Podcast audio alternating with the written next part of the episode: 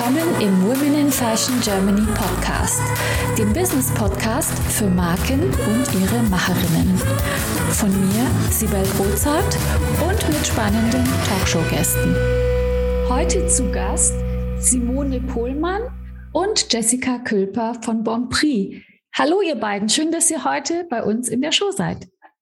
Hallo Sibel. Vielen Dank für die Einladung. Simone, wollen wir mit dir anfangen? Magst du uns erzählen, wer du bist und was du machst bei Bonprix? Ja, also ich bin Simone, ähm, Head of Product Management äh, bei Bonprix und habe gerade mein 18-jähriges gefeiert, also jetzt schon 18 Jahre dabei.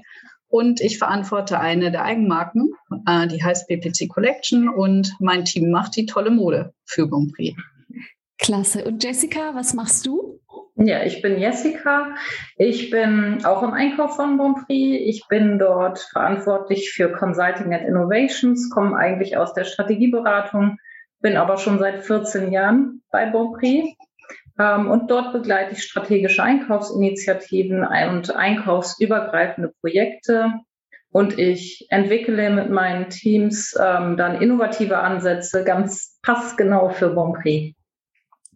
Also Bonprix kennt ja eigentlich jeder. Ich glaube, das ist selbstsprechend. Ihr wart mal so ein Kataloghandel. Nennt man das jetzt Multichannel? Also wir nennen uns ähm, E-Commerce-Driven. Äh, genau, das ist auch unser Schwerpunkt. Äh, wir haben auch noch ein Kataloggeschäft, wir haben auch Retail-Aktivitäten, aber die äh, größte Aktivität ist halt einfach unser Webshop und da verkaufen wir eben und da, ich glaube, da seid ihr ganz schön groß mit ganz schön vielen Artikeln und recht erfolgreich, wenn, äh, wenn ich richtig gesehen habe, in ganz vielen Ländern. Und das Unternehmen gibt es ja jetzt schon über 35 Jahre und da hat sich einiges getan. Und ich war ganz überrascht, als ich euch angeschrieben habe. Da habe ich nämlich gelesen, so Mitte Dezember, dass ihr euch auch mit künstlicher Intelligenz beschäftigt. Und das war für mich so der Punkt, wo ich gedacht habe, ah, da muss ich doch mal reinhören. Und da bin ich jetzt ganz gespannt, äh, wie ihr die einsetzt und was ihr damit macht. Ja, wir haben ja bei Bonprix einige KI-Tools im Einsatz, ähm, nicht nur bei uns im Einkauf, sondern auch im Online-Shop setzen wir KI ein, um das nennen wir dann den Größenfinder. Wir haben im Online-Shop ein Artikel-Ranking. Das heißt, welcher Artikel auf welchem Platz im Online-Shop landet, das läuft auch über künstliche Intelligenz. Wir haben im Online-Shop auch eine dynamische Preisgestaltung. Das heißt, ähm, die Preise werden eben immer wieder neu bewertet und basiert auf neuronalen Netzen. Wir haben aber auch jetzt, um vom Online-Shop wegzukommen, haben wir auch Fraud Protection, ähm, also Betrugsprävention mit KI. Es gibt diverse Aktionsgebiete, wo wir KI einsetzen und Simone und ich haben uns eben vorwiegend mit den KI-Einsatzmöglichkeiten im Einkauf beschäftigt. Das ist die Reise. Ähm, tatsächlich kommen wir oder kamen wir aus einer Situation, in der wir gedacht haben, hm, wir bestellen ja wie die meisten Fashion Companies äh, auf dem Markt auch von einem neuen Artikel eine bestimmte Anzahl an Teilen bei unseren Lieferanten. Ähm, und das sind dann oft mehrere tausend Teile. Und dann bieten wir das unseren Kunden, Kundinnen an im Online-Shop und sehen dann erst nach Start, was gut ankommt und was am Ende ein Ladenhüter bleibt. Und was richtig gut ankommt, das ist dann in wenigen Tagen ausverkauft. Es wird nachgeordert. Ein paar Wochen später kommt das wieder rein in den Online-Shop. Und wir haben gedacht, wenn wir das vorher wissen, was ein Bestseller wird, dann können wir das ja auch von vornherein in größerer Menge bestellen und haben das dann nicht so schnell ausverkauft. Das heißt, wir haben uns um das Thema entgangenen Umsatz gekümmert und auf der anderen Seite haben wir gesagt, was ein Ladenhüter wird, das muss ja auch irgendwie verwertet werden. Ähm, und wenn ich vorher weiß, dass das wahrscheinlich ein Flop wird, dann muss ich das ja gar nicht erst in die Produktion geben, sondern kann den Artikel direkt wieder aus dem Sortiment rausnehmen, bevor er noch da reingekommen ist. Und das war so die Reise, in dem wir uns dann überlegt haben, wie können, was können wir da einsetzen und sind relativ schnell auf KI gekommen und eine KI-basierte Artikelerfolgsanalyse. Wie lange macht ihr das schon? Das war, Simone, ich würde sagen, so ungefähr vor drei Jahren. Und dann haben wir angefangen, das zu konzipieren. Dass wir haben einen Algorithmus entwickeln lassen auf der Basis von Machine Learning. Und dieser Algorithmus, der orakelt jetzt quasi ähm, ob ein neuer Artikel im Bonprix-Sortiment ein Superrenner wird oder ob er eher im Mittelfeld landen wird oder ob wir einen Flop kreiert haben. Und diesen Algorithmus, den haben wir jetzt ungefähr seit zwei Jahren im Einsatz. Genau, und da seitdem äh, handeln wir auch dementsprechend. Ne? Also wir wissen es nicht nur, sondern wir äh, entscheiden dann auch Artikel, die wir halt einfach wirklich faktisch nicht machen. Das tun wir jetzt seit zwei Jahren, ja. Wie habt ihr das vorher gemacht, vor KI? Da haben wir das so gemacht, wie ich es eben beschrieben habe. Wir haben ordentlich Menge bestellt von neuen Artikeln und haben dann eben geschaut, was was wird und was nichts wird ähm, mit den entsprechenden Nachteilen. Denn am Ende ähm, wollen wir ja gerne das Bon Prix Portemonnaie schonen, indem wir eben keine Ladenhüter uns einkaufen und auch die Umwelt, indem wir jetzt nicht Artikel, die nachher keine guten Artikel werden und von der Kunde nicht gekauft werden, produzieren lassen und durch die dann auch logistisch durch die Welt schicken. Insofern, ähm, das war genau der Grund, warum wir das jetzt anders gemacht haben total spannend. So von außen betrachtet habe ich, äh, hätte ich jetzt gar nicht gedacht, dass man das einfach so, dass es einfach so Trial Error war vor KI, sondern ich habe irgendwie gedacht, da hat man vielleicht auch schon irgendwelche ähm, handgeführten Statistiken über was so besser geht und was nicht so gut geht und ähm, das Ahnung. hatten wir auch, ja, das stimmt schon. Ne? Also mhm. am Ende ist es aber eher so gewesen, dass es ein Durchschnittswert war. Weißt du, dann wussten wir, die T-Shirts haben im Schnitt halt einfach so und so viel Stück gebracht, wenn wir sie so und so lange vermarkten wollten mit dem und dem VK. Und da hatten wir so unsere Erfahrung. Aber jetzt können wir das halt auf das Produkt runterbrechen.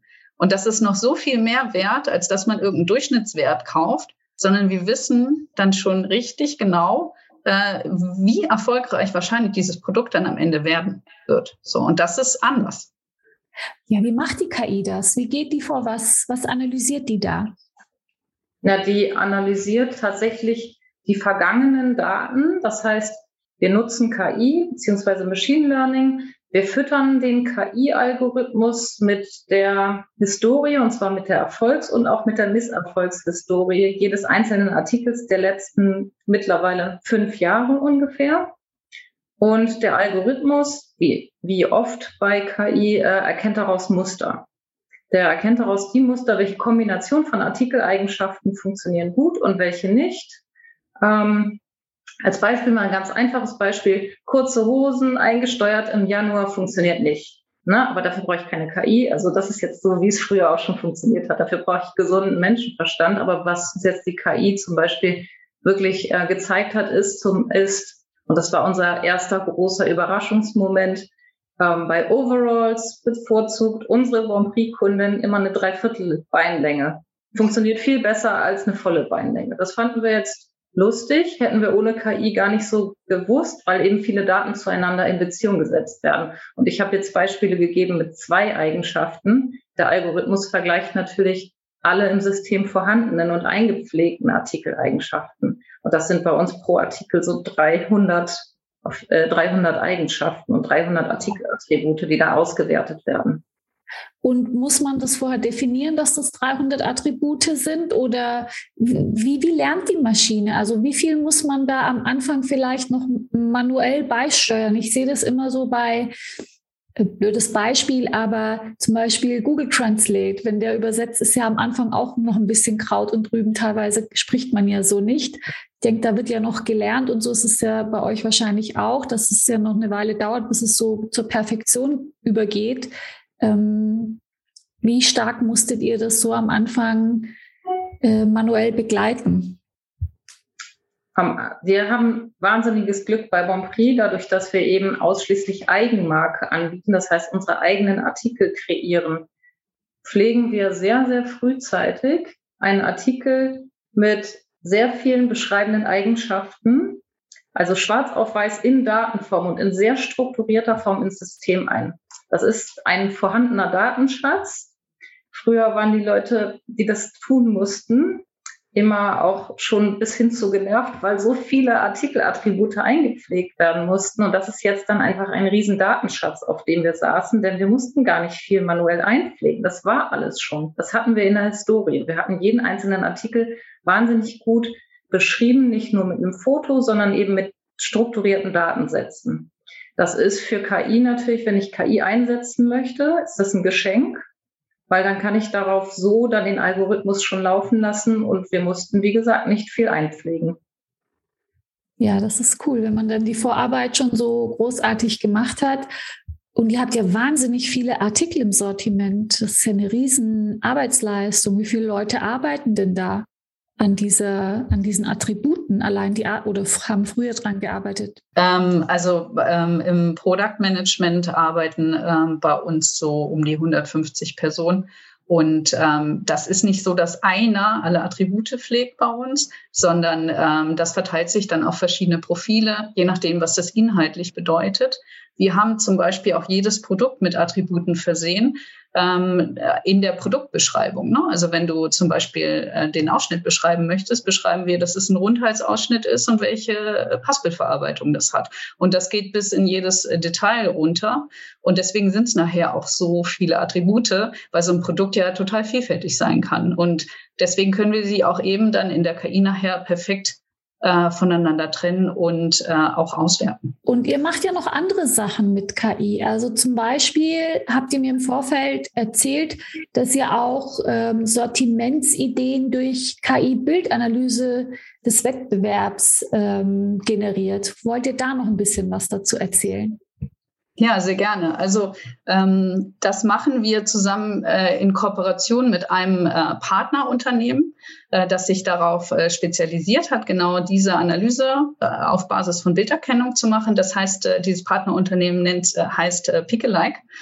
Ähm, und der Geschäftsführer Sebastian Kielmann, mit dem wir sehr eng zusammenarbeiten. Und dadurch, dass wir früher schon einige Projekte mit ihm zusammen gemacht haben, äh, hat er uns gefragt, ob wir nicht Lust hätten, das Tool mit ihm gemeinsam zu entwickeln. Und dann haben wir gesagt, das finden wir total spannend und wir würden da total gerne mit dran arbeiten und haben User Stories aufgebaut mit der Frage, was wollen wir eigentlich wissen, um unsere Kreativprozesse zu optimieren. Da gehen mir gleich ganz viele Fragen durch den Kopf. Ich weiß gar nicht, welche ich zuerst formulieren soll. Ist es dann quasi so, dass die äh, Renner-Penner-Identifikation mit KI, wird die dann bei euch in-house gemacht? Also das ist dann so, dass du ein Tool hast, also ne, das ist eine Plattform, äh, die, äh, wo man eben ähm, auch, äh, wo auch jetzt externe, vielleicht auch interessant eben für andere, äh, wo auch externe sich eine Lizenz zu kaufen könnten. Und auf dieser Plattform ist es eben möglich, ganz, ganz viele verschiedene Analysen zu machen. Zum Beispiel, was ist die Sales-Strategie der Mitbewerber. Und die Mitbewerber kannst du dir auch aussuchen. Also ähm, wenn man äh, zum Beispiel hat ja jedes Unternehmen so eine Gruppe, in die man sich quasi, mit der man sich so vergleicht. Ne? Und ähm, da kann man dann auch sagen, zeig mir eben die, die Mitbewerber, die uns ähnlich sind oder die wir eben als unsere Konkurrenz auch sehen. Und dann kann man gucken, äh, sind unsere Kleider im Durchschnitt äh, teurer oder günstiger? Oder wie ist die Preisstruktur? Welche Farben bringen die eigentlich im Moment? Oder wie sahen die Newsletter-Themen aus, die sie gerade vermarktet haben? So, also ganz spannende Felder. Und was sehr super interessant darin ist, ist, sonst musste ein einzelner Mensch die ganze Zeit sich jede möglichen, keine Ahnung, 50 Internetseiten in der Woche angucken, um äh, immer auf dem Laufenden zu sein. Und dort ist es historisch archiviert. Also du kannst tatsächlich dann in der Kalenderwoche gucken, ähm, was äh, uns unser Wettbewerb gebracht hat und das dann relativ strukturiert eben ähm, auf unsere Mitbewerber runterbrechen. Also sehr spannend. Und auch äh, noch was in sechs Mo vor sechs Monaten waren oder vor drei Monaten. So. Also verstehe ich richtig, dass diese KI-Bildanalyse, dass diese Kooperation mit diesem Unternehmen, äh, je mehr da eigentlich mitmachen, desto genauer wird es wahrscheinlich, oder? Also und dass man sich da einfach andocken kann, also sich einkaufen kann und dann äh, da mit dabei sein kann? Also das, das ist nicht ganz so, weil die, dieses, äh, die KI hier so funktioniert, dass sie eben alle äh, Informationen aus dem äh, Wettbewerb abzieht, die auch ein Kunde sehen könnte. Also dementsprechend ist es nicht so, dass wir unsere Daten reintragen und die sind dann öffentlich, sondern äh, der äh, Webcrawler, der zieht halt einfach die Daten aus dem Netz ähm, und ähm, gibt uns strukturierte Informationen davon. So. Und wir können uns jetzt zum Beispiel, also wir haben uns jetzt entschieden, dass wir uns 80 verschiedene Mitbewerber angucken, äh, was ja wirklich eine riesengroße Summe ist. Und äh, um eben auch zu schauen, äh, was dann die relevanten Themen für uns dort sind. Genau, dann kann man sich einfach den, die, die Informationen holen, indem man eben auch mit dieser Firma kooperiert. Möchtest auch du mit deinen vorhandenen Potenzialen, Fähigkeiten und Kenntnissen deine unverwechselbare Marke im Fashion- und Lifestyle-Segment aufbauen? Ich helfe dir gerne bei der Gründung deiner eigenen Marke, biete dir meine Erfahrungen, meine Plattform und den Zugang zu meinem exklusiven Netzwerk. Triff jetzt deine Entscheidung und vereinbare dein kostenfreies Vorgespräch auf womeninfashion.de slash mentoring. Was jetzt so unser neues Thema ist, an dem wir gemeinsam arbeiten, ist, wir wollen die Modenschauen analysieren. Und sowas gibt es halt wirklich noch nicht auf dem Markt, äh, dass äh, durch eine Bildanalyse eben die Trendthemen zusammengefasst werden. Ne? Also du, du kennst es ja auch, ne? bist ja auch sehr stark in dem Thema drinne da ist es so im Moment, auch bei uns sitzen eben Designer, die schauen sich jeden, äh, jede Show an oder eben auch die ganzen Social Media äh, Bilder, die dabei rauskommen und suchen dann eben sehr mühsam in mühsamer Kleinarbeit die Themen zusammen und versuchen sie zu strukturieren. Oder wir haben halt mit dem DMI natürlich auch jemand, der auch schon ein bisschen was vorgibt und so. Ähm, aber es ist sehr viel Kleinarbeit. Und was natürlich dann Traum ist, auch zu wissen, äh, welche Designer haben vielleicht welchen Rotton im vermehrt ausgeworfen oder welche Art von Destinierung war jetzt wirklich im Fokus? Oder was ist jetzt wirklich der Keystyle? Welches Produkt hatte jeder Designer, der eben äh, eine Laufsteg-Veranstaltung ähm, dort gemacht hat? Was ist denn der Schwerpunkt gewesen? Und das schafft man einfach mit einer KI, weil es dann nicht mehr subjektiv ist. Also, ne, weil jeder von uns ja subjektiv geprägt ist und äh, irgendwo aufgewachsen sind, bestimmte Trends total toll findet und die auch immer wieder denen wieder Schwerpunkte geben, sondern das objektiviert das äh, vollständig. Finde ich total spannend, weil die Vermutung hatte ich schon lange mh, hm, bei so Fast Fashion Unternehmen, die so gerne so, so ganz, ganz schnell, bevor vielleicht der Designer selber schon produziert hat, eigentlich die Kilooks von den äh, Runway-Shows ähm, produziert. Und ich habe mich immer gefragt, wie, wie geht das? Warum sind die so schnell? Weiß gar nicht, ob das immer so manuell war oder ob da auch KI im Spiel ist. Also ich habe so den Verdacht, weil äh, wie schnell will man das denn sonst umsetzen? Das ist total also, spannend. Was wir immer hören, ist, dass in den äh, Fast Fashion Anbietern wie H&M und Zara und so wirklich ein so großer äh, Manpower äh, Aufwand dort ist, um das alles abzugreifen, äh, der ist gigantisch. So und äh, was man sparen kann, ist eben diese Analysetätigkeit, äh, die ja ähm, wirklich unglaublich viel Kapazität dann am Ende äh, tatsächlich äh, nutzt. So. Äh, ganz anderes Thema. Ähm, ersetzt es aus eurer Sicht ähm, die Teilnahme oder den Besuch von Runway-Shows? Wir, also teilnehmen tun wir ja sowieso nicht. Also Nein. das ist bei uns, nee, das ist von uns, also wir, das ist für uns tatsächlich eine digitale Analyse, ähm, indem wir ähm, natürlich mit Partnern kooperieren, wie dem DMI und auch selber ähm, über verschiedene Plattformen eben auch uns die Daten zusammenfassen. Genau. Deswegen wird es das nicht ersetzen, weil es das bei uns so in der Form auch nicht gibt. Aber es wird auch nicht, ich denke, es wird auch nicht die klassische Inspirationsphase ersetzen. Ne? Ich muss mir natürlich trotzdem noch als Kreativer oder Kreative überlegen, was für ein Bild möchte ich wiedergeben, was für eine Stimmung möchte ich schaffen. Das wird alles durch eine pure Schwarz-auf-Weiß-Datenanalyse natürlich nicht ersetzt werden können. Genauso wie unser Tool zur Erkennung von Rennern und ähm, Flop-Artikeln auch nicht die Entscheidung treffen wird, wie dann das Sortiment auszusehen hat oder wie eine Kollektion am Ende aussieht. Das ist alles, ich sag, Hilfe zur Selbsthilfe beziehungsweise eine Entscheidungshilfe, die ich einbeziehen kann. Aber es ersetzt natürlich nicht das Bauchgefühl eines jeden Kreativen. Wir sagen immer, das sind bei uns, also wir, se wir sehen das so als den perfekten Assistenten. Also der wird uns nicht ersetzen, aber er schafft es, uns einfach so gut zu unterstützen, dass wir in unseren Entscheidungen, die wir treffen, einfach nur besser werden. Verstehe. Ja, das wäre ja auch schlimm, wenn jetzt alles nur die Maschine übernehmen würde. Ich glaube, so darf man das auch gar nicht sehen. So wird es auch nie sein, wenn eben Parts von Arbeitsprozessen KI oder Maschinen übernehmen, dann gibt es andere Parts, die wiederum neu zu besetzen sind, weil sich das äh, Arbeitsprofil da ändert. Ich glaube, Sorgen muss man sich da nicht machen, dass da die Maschine einem den Arbeitsplatz wegnimmt oder die Kreativität wegnimmt.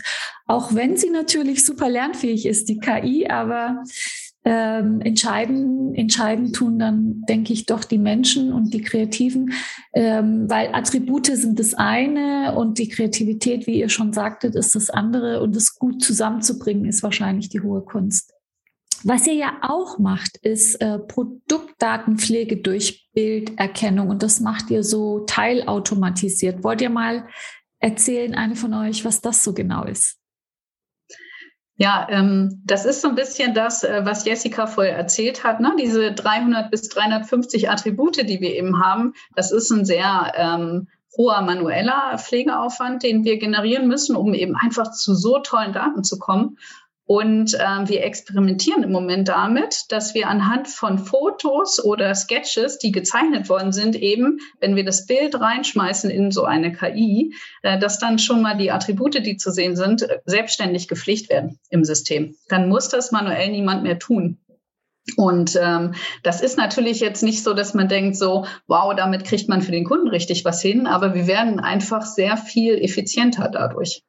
Und wir schaffen das jetzt auch schon, wenn man ein Bild hat, ne, das gut fotografiert ist, so 75 Prozent der Attribute, die dort eben zu sehen sind, äh, abzuleiten. So und mit dem, wenn wir den Ausschnitt zum Beispiel, wenn äh, die KI den Ausschnitt erkennt und genau sagt, was das ist, dann haben wir schon eine gute Beschreibung für den Lieferanten, der ja das Produkt nachher für uns äh, bearbeitet, aber auch zum Kunden hin, weil der eben auch wissen möchte, was für eine Art von Ausschnitt habe ich, wenn äh, er zum Beispiel über Filter sucht.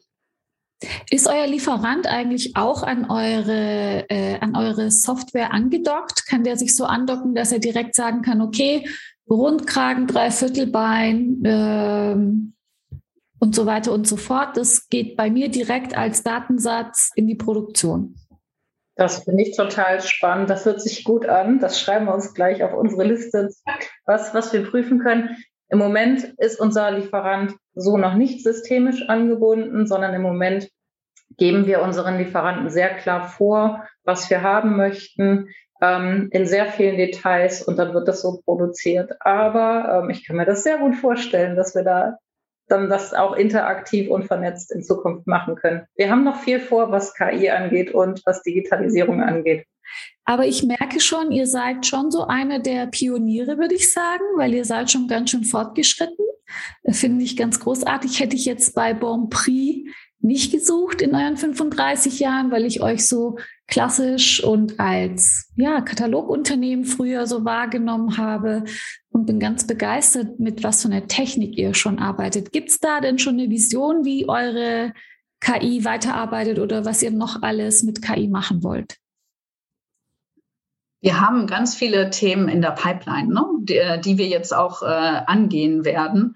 Ähm, zum Beispiel auch so die Idee, dass äh, bei uns ein Produkt äh, durch eine KI empfohlen wird. Also, ne, dass die KI guckt sich dann das an, was wir so haben und schaut dann wiederum auch sich an, äh, was dann im Wettbewerb äh, so draußen los ist und schlägt uns dann einfach vor, äh, diese Art von, dieses Art von Produkt hast du noch nicht und das, das haben eben alle deine Mitbewerber, mach das doch auch. Und genau in so einem Gedankenmuster sind wir im Moment einfach unterwegs, um noch schneller zu werden, unsere Lücken zu schließen und äh, einfach noch ein viel besseres Angebot hin zum Kunden zu schaffen. Oder wenn wir jetzt die Bilderkennung nehmen, von der Simone eben sprach, und die KI irgendwann richtig gut erkennen kann, was das für ein Artikel ist, können wir auch Sortimentsdopplungen bei uns, weil wir haben ja wirklich sehr viele Artikel im Sortiment, können wir auch Sortimentsdopplungen durch die KI erkennen lassen und uns vorschlagen lassen, welches, welcher Artikel tatsächlich doppelt ist und wo wir dann auch effizienter werden können im Sortiment. Es ist viel, also die, die Basis-KI, die wir uns jetzt schaffen, die bietet dann auch wieder weitere Ausbaumöglichkeiten für die Zukunft.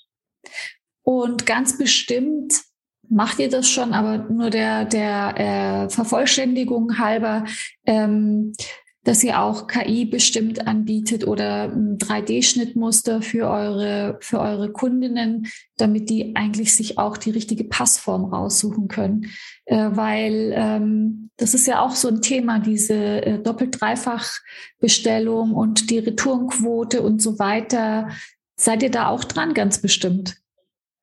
Sind wir? Sind wir? Also mit 3D nutzen wir in mehreren Belangen. Einmal benutzen wir 3D, um eben unsere komplette Produktentwicklung von der Ideenfindung bis hin zur Vermarktung im Webshop zu digitalisieren. Das findet heute noch weitestgehend sehr physisch statt. Wir haben natürlich viele Muster, indem wir sagen, wir wollen, wir haben uns Vorlagemuster, ähm, auf, der, auf denen wir ähm, basieren. Wir haben viele Passformmuster von unseren Lieferanten. Wir lassen uns vom Lieferanten Fotomuster schicken für unsere Fotografien, damit das alles schön aussieht nachher im Webshop. Das kannst du perspektivisch alles digitalisieren und dafür gibt es nur ein Tool und das ist 3D.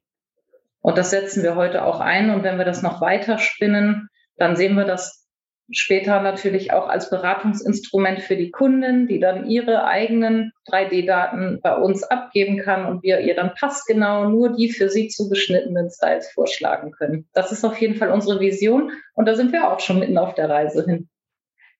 Könnt ihr zum Abschluss noch ähm, für unsere Hörerinnen und Hörer, die selbst in dem Thema sind, ihr seid ja da schon so weit, einen Tipp mit auf den Weg geben, ähm, der Sie in dem Thema vielleicht voranbringt? Eine Herausforderung, die ihr hattet, mit der ihr und wie ihr damit umgegangen seid vielleicht? Also ich würde auf jeden Fall sagen, man sollte mutig sein. Es ist total wichtig, sich auch informieren, rechts und links, was eben äh, schon geht oder was auch eine eigene Vision eben kreieren. Und ähm, ich glaube, dass man auch die Angst verlieren muss, um auf den Themen äh, gut weiterzukommen.